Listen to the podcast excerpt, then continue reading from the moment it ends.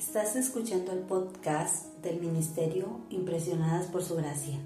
Nuestra serie actual se titula Reto de Lectura 365, Comprendiendo la Biblia, un estudio a través de la Biblia en orden cronológico. El reto de hoy es leer 2 de Corintios del capítulo 10 al capítulo 13, por lo que te animo a que puedas abrir tu Biblia y nos acompañes en este episodio a estudiar la Biblia.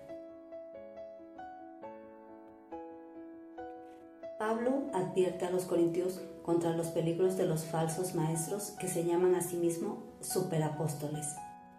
Mientras se proponen engañar y controlar a los cristianos de Corinto, Pablo está buscando el mejor interés de la iglesia. Para ilustrar su actitud, Pablo señala las muchas formas en que ha sufrido por el Evangelio.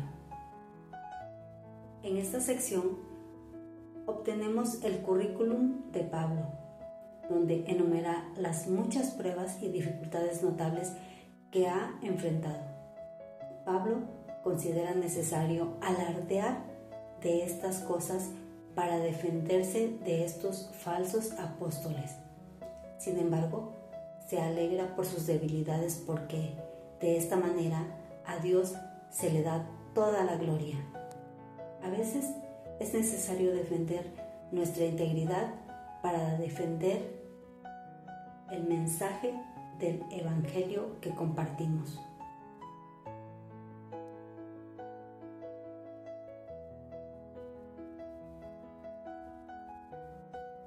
Mañana continuaremos con este viaje por la Biblia.